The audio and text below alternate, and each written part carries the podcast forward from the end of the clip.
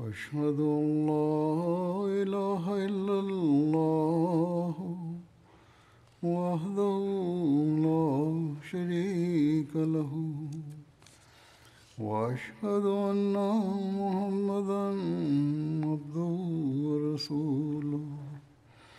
أما بعد فأعوذ بالله من الشيطان الرجيم.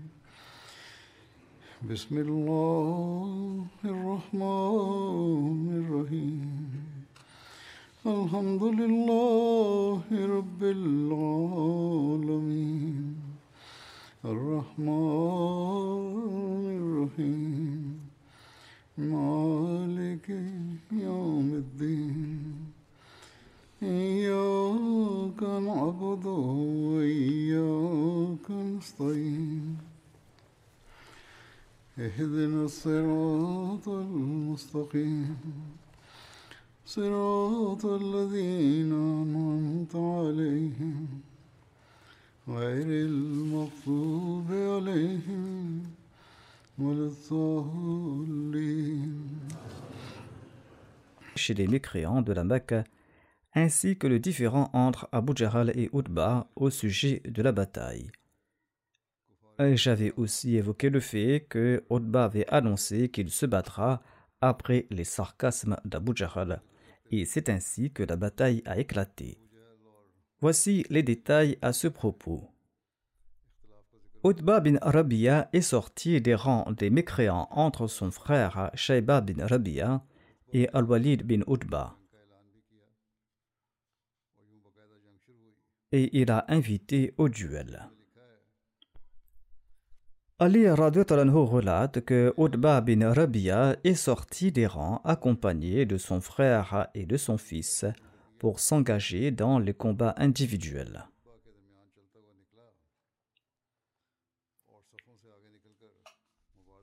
Plusieurs jeunes Ansar ont répondu à son appel. Utba leur a demandé de s'identifier.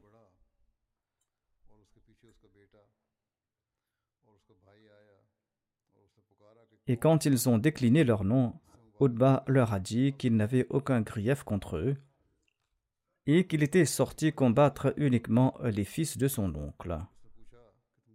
C'est-à-dire qu'ils étaient venus combattre les gens de parmi les Korachites et non les Ansar. Et Utba a annoncé au sallam, envoie ceux de notre rang de parmi nos proches pour le combat. Le saint prophète Mohammed a déclaré Ô Hamza, lève-toi, Ô Ali, lève-toi, Ô Ubaida bin Harith, lève-toi. Hamza était son oncle et Ali et Ubaida, quant à eux, étaient les cousins du saint prophète Mohammed à lui. Hamza s'est avancé dans la direction de Utba et Ali est parti dans la direction de Shaiba et Ubaida est parti vers Walid. Le combat s'en est ensuivi entre Ubaida et Al-Walid. Ils se sont blessés et ils étaient affaiblis tous deux. Ali déclare que nous avons tous deux achevé Al-Walid et nous avons pris Ubaida. Hamza et Ali avaient tué leurs rivaux.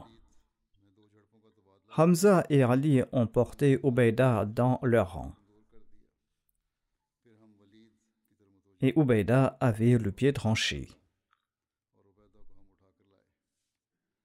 Quand on l'a présenté au saint prophète Mohammed à lui, a déclaré Ô envoyé d'Allah, sallallahu alayhi wa sallam, suis-je un martyr?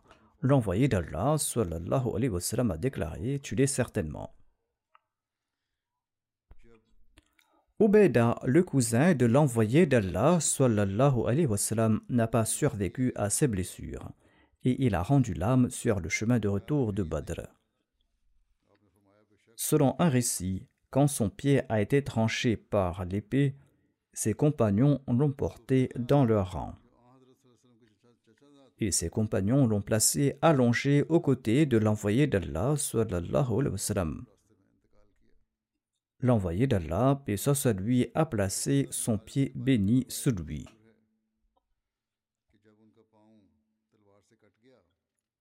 Ubaida l'a regardé avec une grande affection et a déclaré Ô envoyé d'Allah, sallallahu alayhi wa sallam, si Abu Talib était vivant aujourd'hui, il aurait su que j'avais plus de droit de réciter ces vers.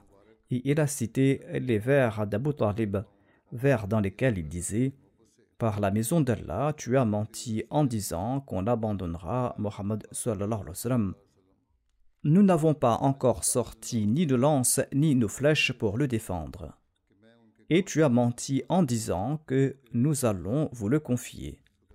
Nous ne le ferons pas tant que nos cadavres ne jonchent pas le sol autour de lui et tant que nous n'avons pas abandonné nos fils et nos filles.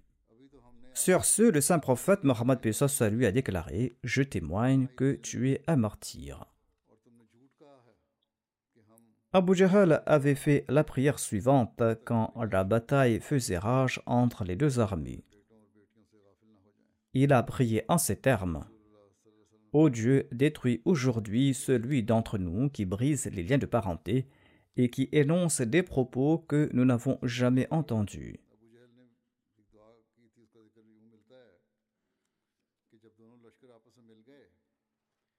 Le Messie premier salam déclare à ce propos Amr bin Hisham, aussi connu comme Abu Jahl, un des chefs des mécréants, a fait la prière suivante lors de la bataille de Badr. Abu Jahl a prié Allahumma man kana minna afsada fil qawm wa akhta li rahmi fa ahinhu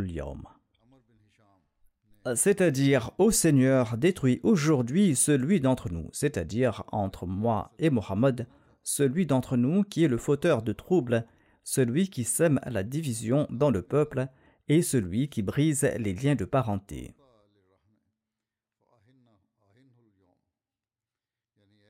Abu Jahl insinué par ses propos que le saint prophète Mohammed était un fauteur de troubles, qu'Allah nous en préserve, et que le saint prophète Mohammed divisait le peuple en semant la scission dans la religion des Korachites. Selon Abu Jahl, le saint prophète Mohammed lui avait usurpé tous les droits des uns et des autres et il avait fomenté la division au sein des familles. Abu Jahl était convaincu que la vie du saint prophète Mohammed lui n'était pas pure, qu'Allah nous en préserve. C'est pour cette raison qu'il avait fait ses ardentes prières. Mais Abu Jahl n'a peut-être pas survécu plus d'une heure après cette prière. La colère d'Allah l'a décapité et a jeté sa tête au même endroit et celui qui possédait cette vie pure qu'il tentait de ternir et retourner victorieux de cette bataille. On trouve mention du récit de la bataille de Badr en ces termes. Les combats étaient sanglants sur le champ de bataille. Les musulmans avaient face à eux une armée trois fois plus grande, une armée qui était dotée de toutes sortes d'équipements de guerre. Cette armée des Mécois était sortie sur le terrain avec la détermination d'effacer le nom de l'islam. Et les musulmans, quant à eux, ils étaient peu en nombre, leur équipement faisait défaut, et ils étaient pauvres et apatrides. Ils n'auraient fait qu'une bouchée devant les Mécois vu leur manque d'équipement.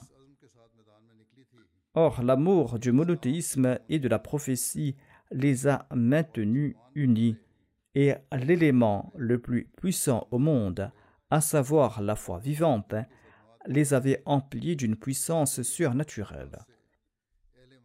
Sur le champ de bataille, ils ont montré un exemple sans précédent de dévotion à la religion. Chacun d'entre eux dépassait l'autre et semblait impatient pour offrir sa vie dans la voie de Dieu. Hamza, Ali et Zubair ont transpercé les rangs de l'ennemi.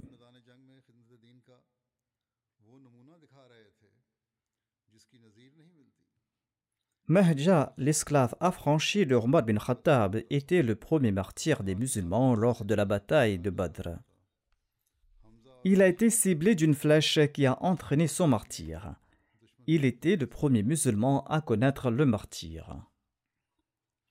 Après lui, Haritha bin Suraka, un membre de la tribu des Bani Adi bin Najara, a mérité le martyr. Il était en train de boire du réservoir quand il a été ciblé par une flèche qui s'est enfoncée dans son cou, et c'est ainsi qu'il a mérité le statut de martyr.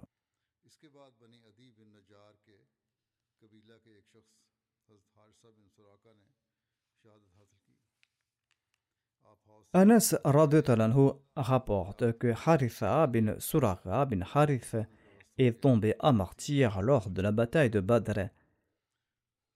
Et il était un jeune garçon.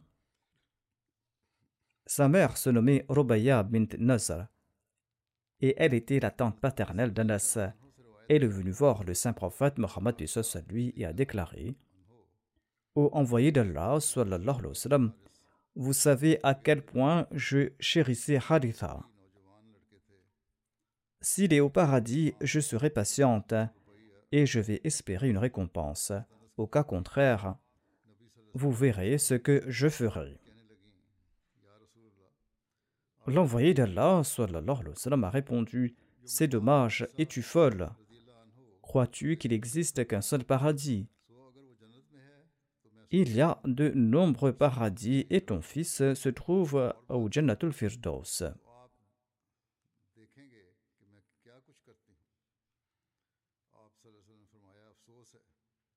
Voici le récit du zèle des compagnons lors de cette bataille. Le saint prophète Mohammed à lui a déclaré Dieu accordera le paradis à quiconque combat aujourd'hui avec patience et qui considère le combat comme une récompense et qui ne tourne pas le dos et ne s'enfuit pas. En entendant cela, Zubair bin Humman, qui était un des Banu Salama, avait des dates à la main et il en mangeait. Il en mangeait quand il a entendu ces propos et il a déclaré splendide que ces gens me tuent, est-ce là le prix à payer pour mériter le paradis? Et c'est ainsi qu'il a pris son épée et il s'est battu vaillamment jusqu'à mériter le martyr. Auf bin Harith, le fils d'Afra, a demandé à l'envoyé d'Allah, paix soit lui, Ô messager de Dieu, qu'est-ce qui plaît à Allah au sujet de son serviteur? Il a répondu Tuer l'ennemi sans porter d'armure. Sur ce, il a jeté son armure et il est tombé à martyr après avoir tué de nombreux mécréants. Le recueil d'Al-Bukhari évoque la mort d'Abu Jahl. Abdurrahman bin Auf relate à ce propos. Je combattais en première ligne le jour de la bataille de Badr. Soudainement, j'ai regardé à ma droite et à ma gauche et j'ai vu deux jeunes garçons. Et je ne me suis pas senti en sécurité en me tenant entre eux. Il s'est dit que ce sont des jeunes garçons et qu'ils ne pourront pas le protéger. Sur ce, l'un d'entre eux m'a demandé en secret pour que son compagnon n'entende pas. Il m'a demandé au oncle Montre-moi Abu Jahl. J'ai dit Ô mon neveu, que vas-tu faire de lui? Il a déclaré J'ai promis à Allah que je le tuerai si je le vois, ou que je serai tué avant de le tuer. Sur ce, l'autre m'a demandé la même chose en secret pour que son compagnon n'entende pas. Abdurrahman disait que j'aurais voulu être entre deux autres hommes à leur place. En dépit de leur zèle, il n'était pas satisfait. Il aurait voulu se trouver entre deux hommes puissants. Ensuite, je leur ai indiqué où se trouvait Abu Jahl. Tous deux l'ont attaqué comme deux faucons jusqu'à ce qu'il les renversé. Ces deux garçons étaient les fils d'Afra, Mu'adh et Muawwidh. Mu'adh disait J'ai entendu dire que personne ne pourra atteindre Abul Hakam, et j'ai décidé de l'attaquer. Je l'ai assailli et j'ai tranché son pied au mollet. Son fils Ikrama m'a frappé à l'épaule et il m'a fait sauter la main. ma main s'accrochait à moi que par la peau. Et toute la journée, je me suis battu comme ça, et quand la douleur s'est aggravée, j'ai placé mon pied sur ma main et je l'ai séparé de mon corps.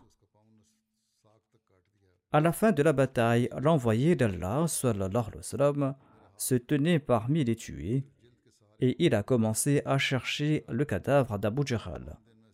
Quand il ne l'a pas trouvé, il a prié en ces termes Allahumma la turjizni fir'auna hadhihi c'est-à-dire ô Allah ne m'humilie pas en raison du pharaon de cette umma, c'est-à-dire fais en sorte qu'il ne s'échappe pas.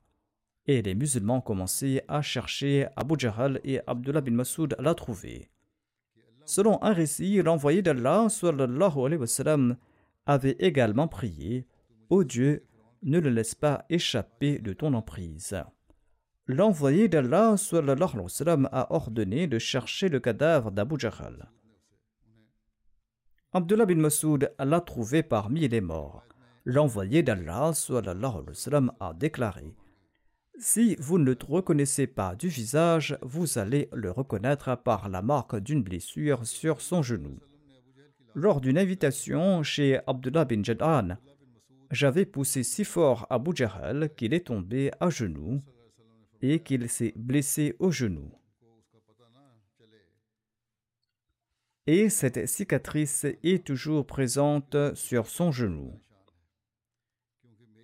Et Ibn Masoud déclare à ce propos qu'il a reconnu le cadavre d'Abu Jahl grâce à ce signe. Abu Jahl vivait encore.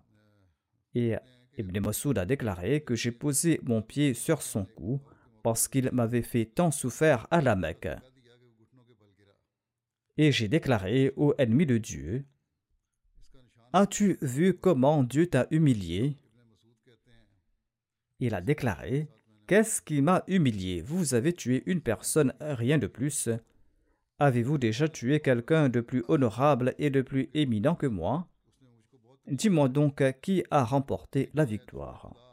Abdullah bin Masoud disait quand j'ai posé mon pied sur le cou d'Abu Jahl, Abu Jahl a déclaré Ô berger des chèvres, tu as gravi un endroit où tu n'aurais pas dû grimper. Abdullah bin Masoud a déclaré Je l'ai décapité et j'ai placé sa tête au pied de l'envoyé d'Allah et j'ai dit au messager d'Allah, voici la tête d'Abu Jahl, l'ennemi de Dieu. Le saint prophète Mohammed lui a remercié Dieu et a déclaré Allah seul est pur et il n'y a de Dieu que lui. Ceci est le récit d'Ibn Hisham. Selon un autre récit, quand Abdullah bin Masoud a exécuté Abu Jahl, il s'est présenté au saint prophète lui et l'en a informé. Le saint prophète, soit lui, l'a accompagné à pied et il a déclaré Par celui seul qui est digne d'adoration. Abdullah a également répété la même prière par Allah, celui seul qui est digne d'adoration. Et l'envoyé d'Allah, soit lui, s'est tenu tout près du corps d'Abu Jahl et il a déclaré Ô ennemi d'Allah, toutes les louanges reviennent à Allah qui t'a déshonoré. Qatada rapporte que l'envoyé d'Allah, paix lui, a déclaré Chaque nation a son pharaon, et le pharaon de Satouma est Abu Jahl. Allah l'a fait mourir d'une manière atroce, et les deux fils d'Afra et les anges l'ont tué, et Abdullah bin Masoud lui a donné le coup de grâce. Le Messie premier d'Islam déclare On dit d'Abu Jahl qu'il était un pharaon, mais à mon avis, il était pire que pharaon. Avant de mourir, le pharaon de Moïse avait annoncé la ilaha illa amanat bihi banu Israël.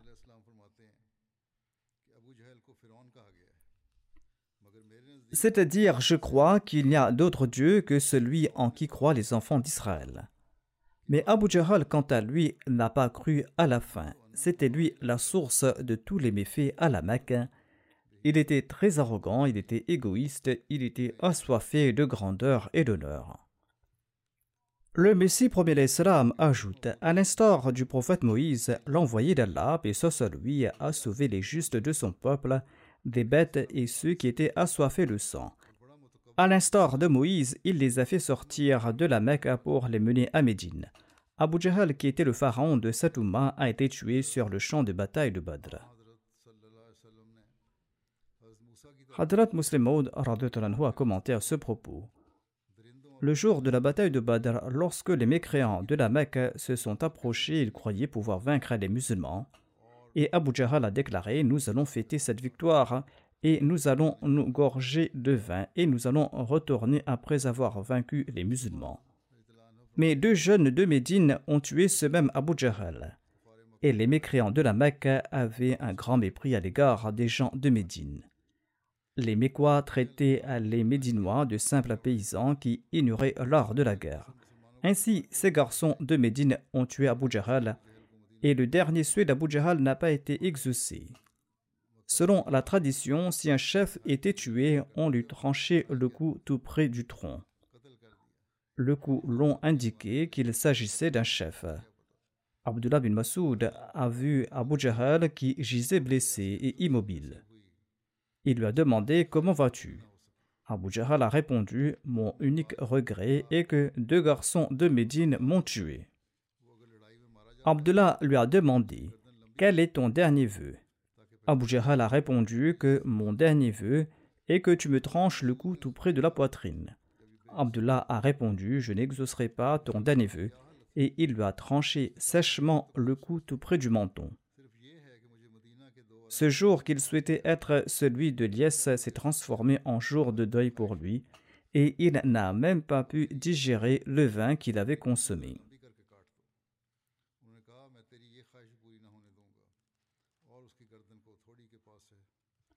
Le saint prophète Mohammed lui avait envoyé des cailloux sur les polythéistes. Selon le récit d'Al-Bukhari, quand l'envoyé d'Allah, soit lui, priait dans la tente, Abu Bakr a pris sa main et il a déclaré au messager d'Allah Cela suffit, vous avez supplié votre Seigneur à foison. Le saint prophète, soit lui, portait son armure. Il est sorti de sa tente et il a récité ces versets.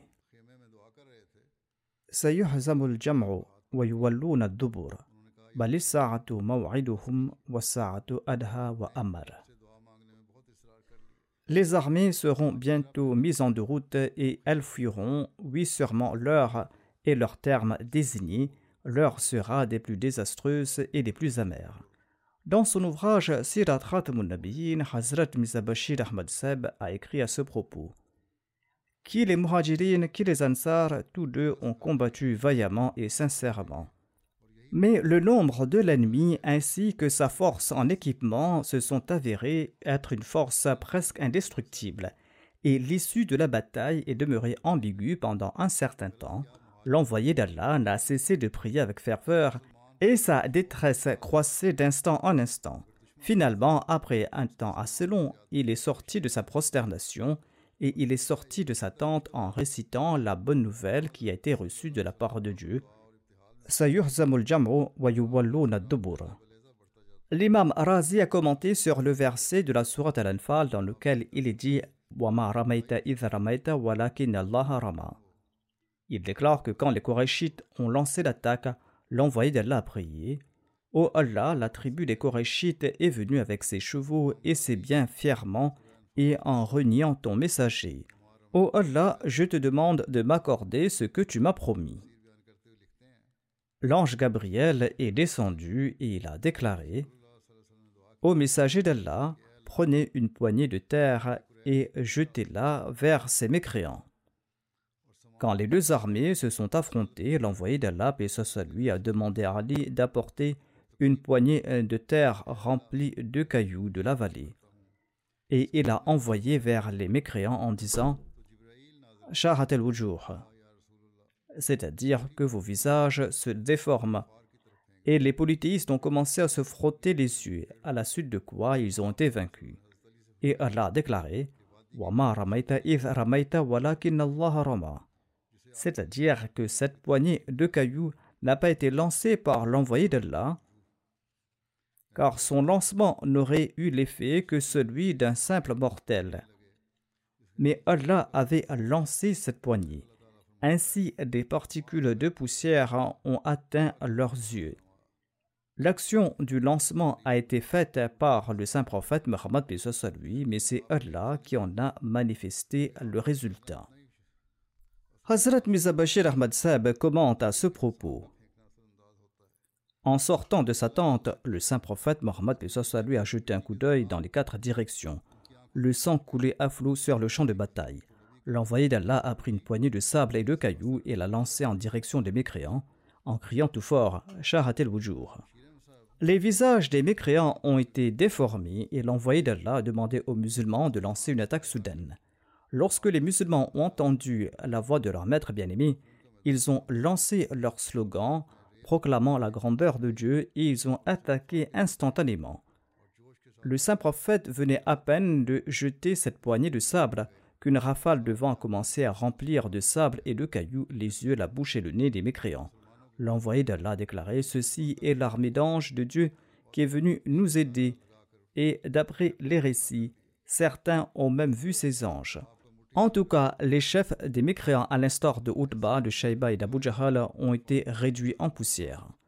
Et suite à cette attaque instantanée des musulmans et de la soudaine rafale de vent, les Kourachites ont commencé à perdre la force et la panique a rapidement éclaté dans l'armée des mécréants et le champ de bataille était propre en un rien de temps. Le Messie premier l'Islam déclare Arrivé à cette étape de la rencontre avec Dieu, Parfois l'on accomplit des œuvres dépassant celui d'un simple mortel et relevant du pouvoir divin, comme ce fut le cas avec notre maître et chef de tous les prophètes, le sceau des prophètes, lors de la bataille de Badr. Il a envoyé une poignée de sable et de cailloux contre les infidèles, et pas à travers quelques prières, mais avec son propre pouvoir spirituel. Et cette poignée a montré un tel pouvoir divin et a eu un tel effet miraculeux sur l'armée de l'ennemi que les yeux de chacun d'entre eux a été affectés. Tous les ennemis ont été aveuglés. Et la confusion et l'anxiété a éclaté dans leurs rangs et ils se sont mis à fuir comme des fous. Allah évoque ce miracle dans ce verset du Saint-Coran, dans lequel il est dit que ce n'est pas toi qui as lancé cette poignée, mais c'est Dieu qui l'a fait. C'est-à-dire, c'était la puissance divine qui a travaillé en arrière-plan, ce n'était pas l'œuvre de la puissance humaine. Après un certain temps, des signes d'échec et de détresse sont apparus parmi les polythéistes. Leurs rangs ont été perturbés par les attaques féroces des musulmans, ils ont paniqué, et les musulmans les ont chassés et les ont vaincus. On trouve mention de l'aversion de Saad à l'endroit des mécréants. L'ennemi a jeté ses armes après avoir été vaincu, et les compagnons les ont capturés. Et le saint prophète Mohammed lui a vu des signes de déplaisir sur le visage de Saad face à cette scène. C'est-à-dire qu'il désapprouvait cet acte des musulmans. L'envoyé d'Allah, lui, a demandé au Saad il semble que tu n'apprécies pas le fait de capturer ces polythéistes. Il a répondu Au messager d'Allah, ceci est notre première bataille victorieuse contre les polythéistes. À mon avis, il vaut mieux tuer autant de polythéistes que possible au lieu de les garder en vie. Il a déclaré qu'il n'aime pas le fait qu'on les emprisonne, il souhaite qu'ils soient tous tués. Allah évoque la descente des anges lors de la bataille de Badr dans le Saint-Coran. Allah déclare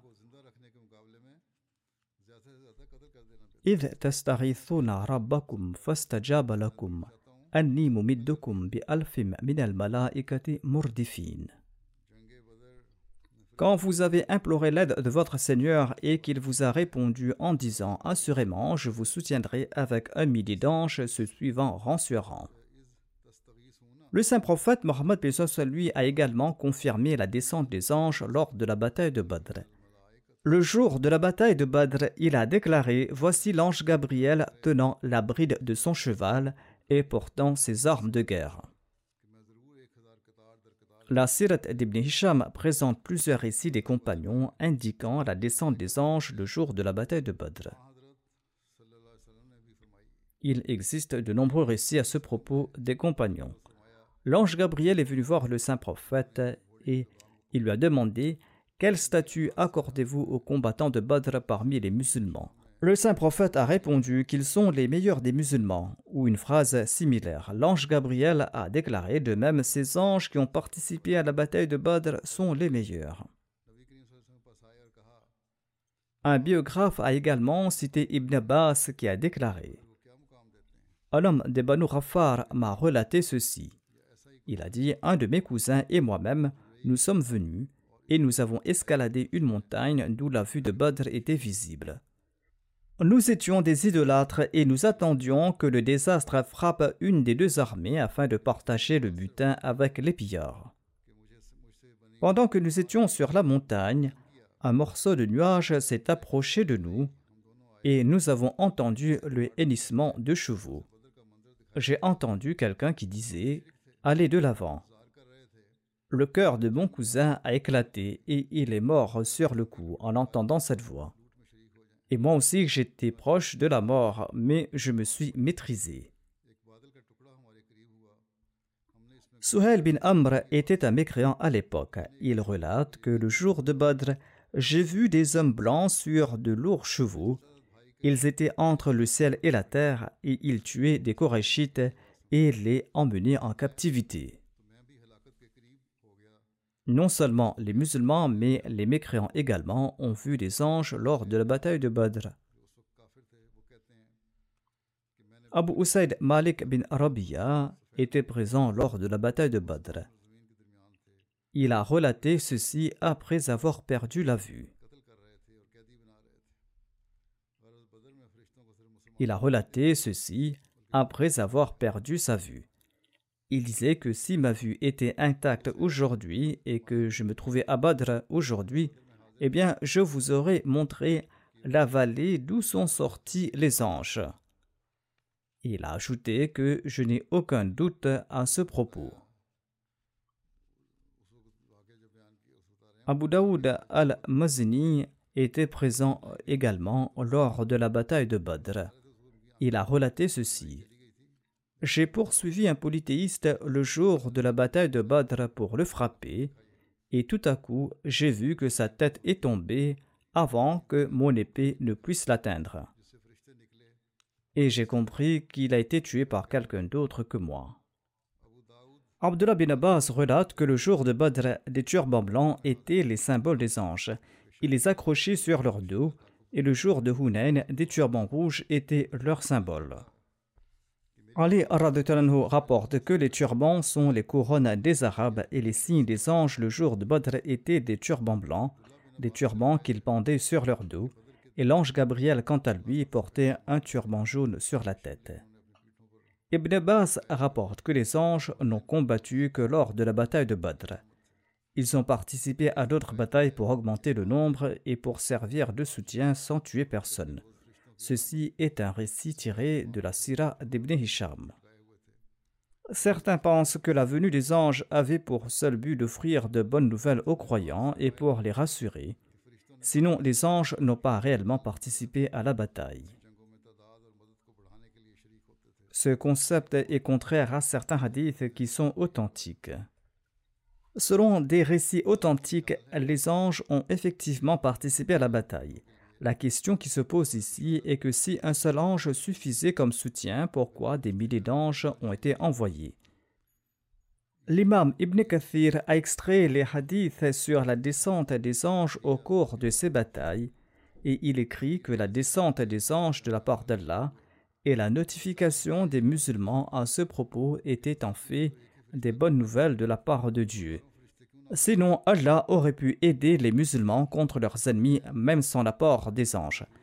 C'est pourquoi il affirme que l'aide ne vient que d'Allah, et dans la sourate Muhammad, il est dit que si Allah le souhaite, il pourra à lui seul se venger des mécréants, mais il éprouve autrui. Hazrat Muslim Maud Talano explique Lors de la bataille de Badr, Dieu a montré son visage depuis les nuages. C'est-à-dire que la bataille n'avait même pas débuté quand il a commencé à pleuvoir. Et cela a causé de graves dommages aux mécréants, et cela a été d'un grand bénéfice aux croyants.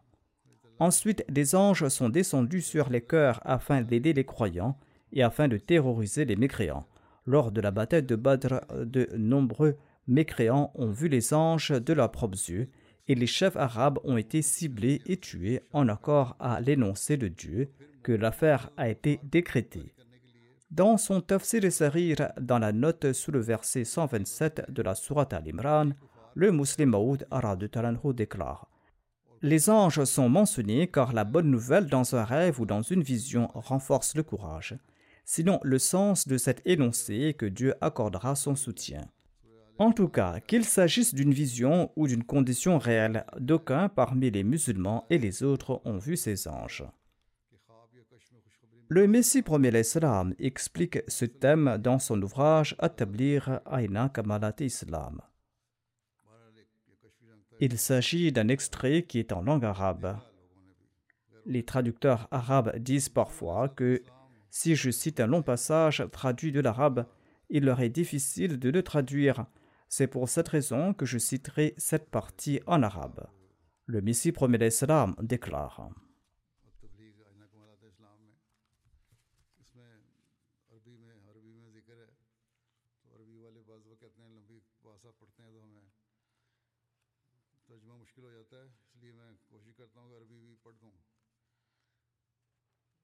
السلام فرماتے ہیں وقت جرت جرت عادت ہو و سنت ہو انا ہو یختار الخوا والقتمہ فی فی واقعات قزت حکمت ہو اخوا و یخلق و یخلق الحوا و تاشر و آرا ہو الا جہات نخرا و اذا ارادہ اخوا صورت نفسن واقعتن ربما یرا فی تلک مواضع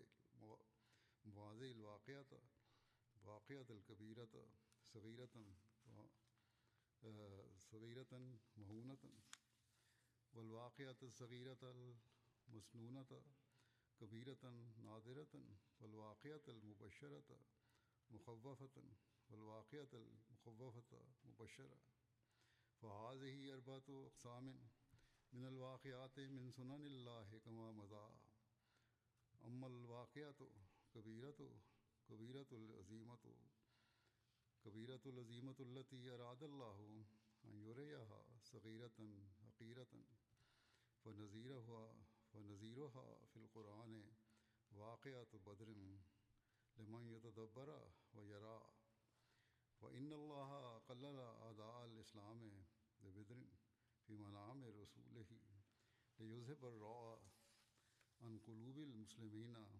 ويقضي ما أراد من القضاء. وأما الواقعة التي أراد الله أن يريها كبيرة نادرة فنذيرها في القرآن بشارة مدد الملائكة كي تقر قلوب المؤمنين ولا تأخذهم خيفة في ذلك المأوى. وإن تعالى وعد في القرآن للمؤمنين وبشرهم بنا يمدهم بخمسة خمسة آلاف من الملائكة وما جعل حاضل عدد الكثير إلا لهم بشرى.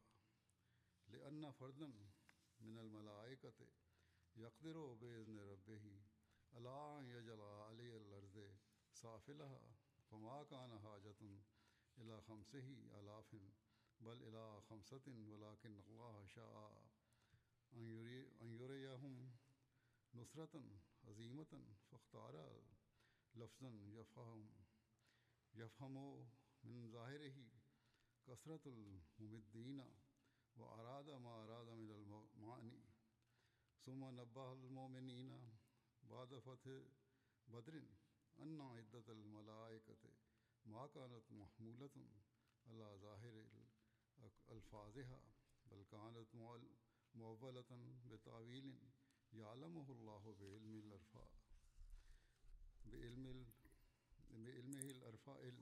La traduction de ce passage est comme suit. En accord à son habitude et sa sunna, Dieu maintient secrets et cachés les événements dont la sagesse l'exige. Les désirs et les opinions d'aucuns sont contraires à la réalité. Parfois, un grand événement est décrit comme un petit événement insignifiant, et le petit événement est décrit comme un événement grand et insolite. Et la bonne nouvelle est présentée comme un événement effrayant, et l'événement effrayant est présenté comme une bonne nouvelle. Ce sont là les quatre types d'événements qui ont lieu en accord à la sunna d'Allah. La bataille de Badr est le grand événement qu'Allah a voulu faire paraître insignifiant et petit, pour qui veut réfléchir et pour qui veut ouvrir les yeux.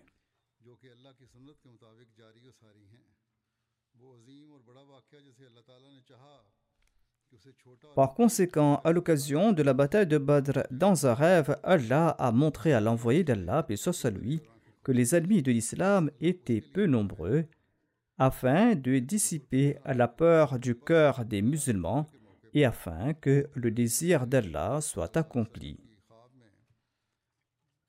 L'événement qu'il a souhaité être grand et insolite est la bonne nouvelle de l'aide des anges que nous présente le Saint-Coran, bonne nouvelle qui est là pour consoler les cœurs des croyants et afin qu'ils ne prennent pas peur lors de la bataille.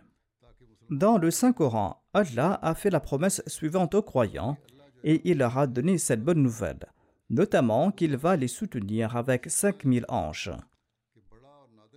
Ce nombre a été augmenté afin de servir de bonne nouvelle aux croyants bien qu'un seul des anges ait le pouvoir de bouleverser la terre par l'ordre de son Seigneur. Cinq mille, voire même pas cinq anges, ne sont pas nécessaires à cet égard. Or, Allah a voulu leur montrer un grand soutien, et c'est pour cette raison qu'il a utilisé un terme qui montre l'abondance de l'aide. Telle était son intention. Ensuite, après la victoire de Badr, Dieu a informé les croyants que le nombre d'anges n'était pas que de simples paroles, mais que c'était l'interprétation en accord à la connaissance d'Allah. Cet acte de sa part leur servait de bonne nouvelle et visait à leur offrir de l'espoir et à accroître leur espérance.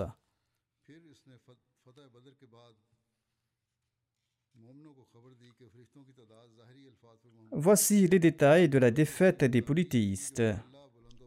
Après un certain temps, des signes d'échec et de désarroi ont apparu dans l'armée des polythéistes quand la bataille ouverte a débuté.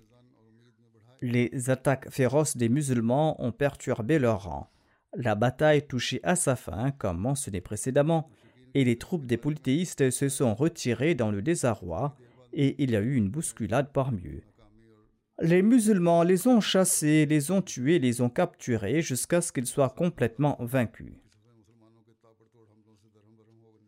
Selon un récit, cette bataille s'est terminée par la défaite des polythéistes et la victoire éclatante des musulmans.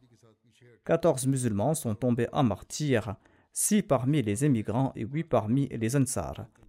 Les polythéistes, quant à eux, ont subi de lourdes pertes.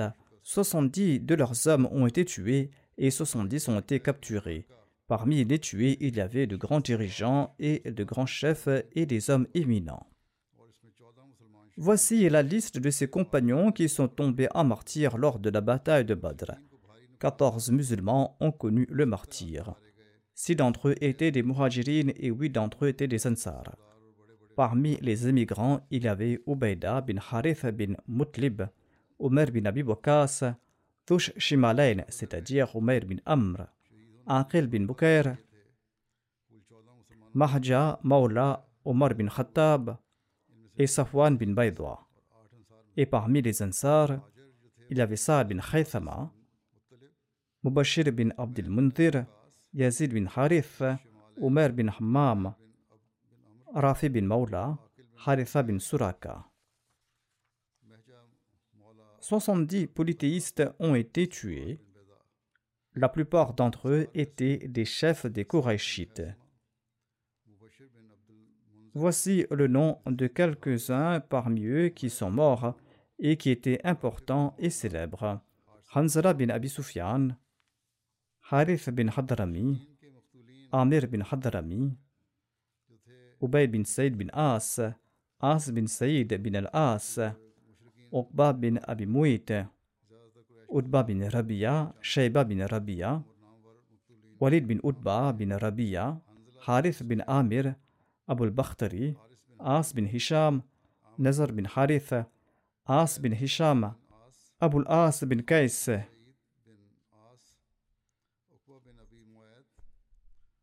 Le nom d'As bin Hisham a été mentionné à deux reprises, où il s'agit peut-être de deux personnes.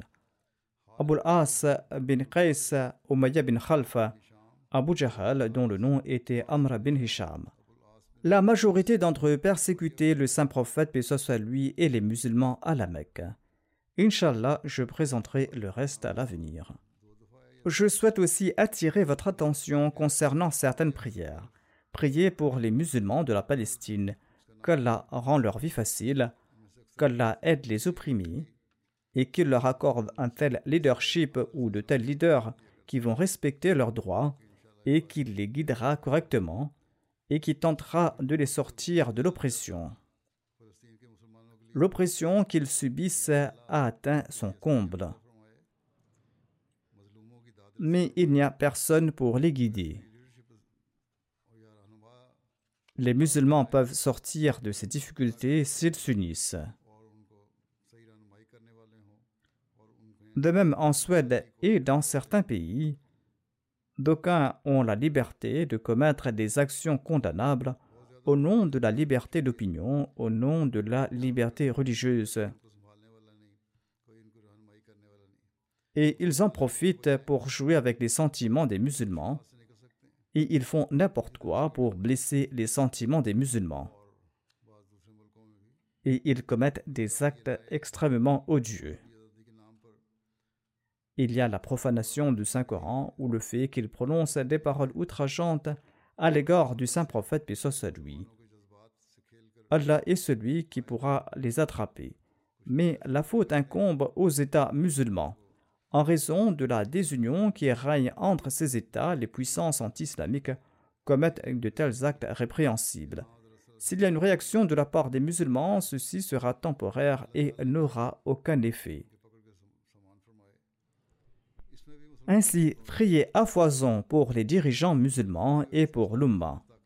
Ceci est très important. Ensuite, il y a la situation en France. Les musulmans sont également ciblés la réaction des musulmans est également condamnable, ou la réaction des musulmans avec le soutien des autres est également condamnable. Le vandalisme ne servira à rien. Les musulmans doivent conformer leurs actions aux enseignements islamiques. Quand les paroles et les actions des musulmans seront conformes aux enseignements islamiques, c'est là qu'ils auront du succès. En tout cas, notre seul recours est la prière.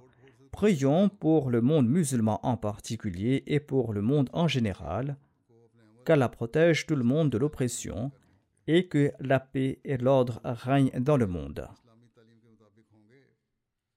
Chacun doit comprendre l'importance de respecter les droits d'autrui. Sinon, le monde se dirige vers un grand désastre, comme je l'ai dit à maintes reprises.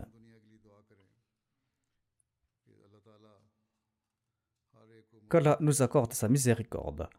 De même, priez beaucoup pour les Ahmadis du Pakistan, qu'Allah les protège de tout mal. En France, on dit qu'il y a de grandes manifestations et on croit qu'on lutte beaucoup en faveur du jeune qui a été tué. Mais dans la pratique, l'attitude du public est tout à fait autre. On dit qu'on a fait une collecte de fonds pour le policier qui a tué le jeune, ainsi que pour le jeune qui a été tué. 200 000 euros uniquement a été collecté pour le jeune qui a été tué, et on a collecté plus d'un million d'euros pour aider le policier contre qui l'État a déclaré qu'il va prendre des mesures. Qu'Allah nous accorde sa miséricorde et qu'il accorde à ces gens-là la capacité de faire preuve de fund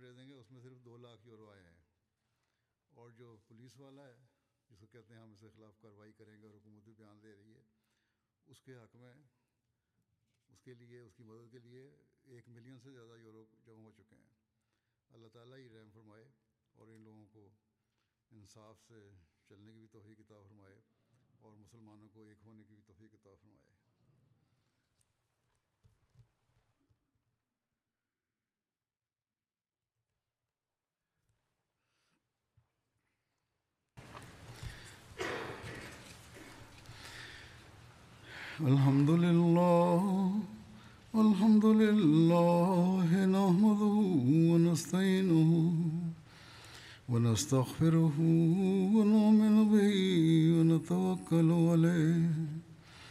ونعوذ بالله من شرور أنفسنا ومن سيئات أعمالنا. من يهده الله فلا مضل له ومن يضلل فلا هادي له. ونشهد أن لا إله إلا الله. ونشهد أن محمدا عبده ورسوله. عباد الله رحمكم الله. إن الله يأمر بالعدل والإحسان وإيتاء ذي القربى. وينهى عن الفحشاء والمنكر والبغي يعظكم لعلكم تذكرون. اذكروا الله يذكركم وادعوه يستجب لكم ولذكر الله أكبر.